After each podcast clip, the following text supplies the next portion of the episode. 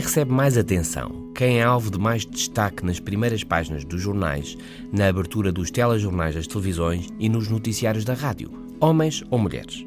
Faça hoje a experiência. Vai ver que a grande maioria das histórias são protagonizadas por homens.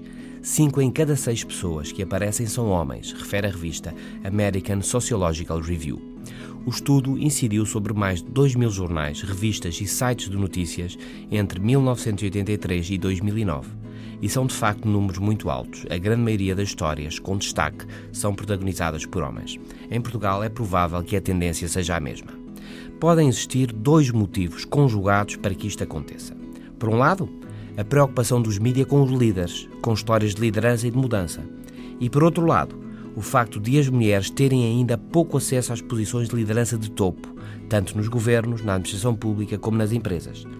Trata-se de um quadro em franca alteração, mas ainda pouco visível no topo do poder. Este estudo mostra também que não há diferença no destaque dado aos homens entre os mídias mais conservadores e os mais progressistas. O enviesamento é o mesmo. E também nos mídias dirigidos por senhoras, nada de diferente se passa. Os homens continuam a ter o maior destaque. Pode haver ainda um outro fator importante. Nas ocasiões sociais, em jantares, recepções ou na conversa do dia a dia, é mais, digamos, mais normal falar sobre homens do que sobre senhoras.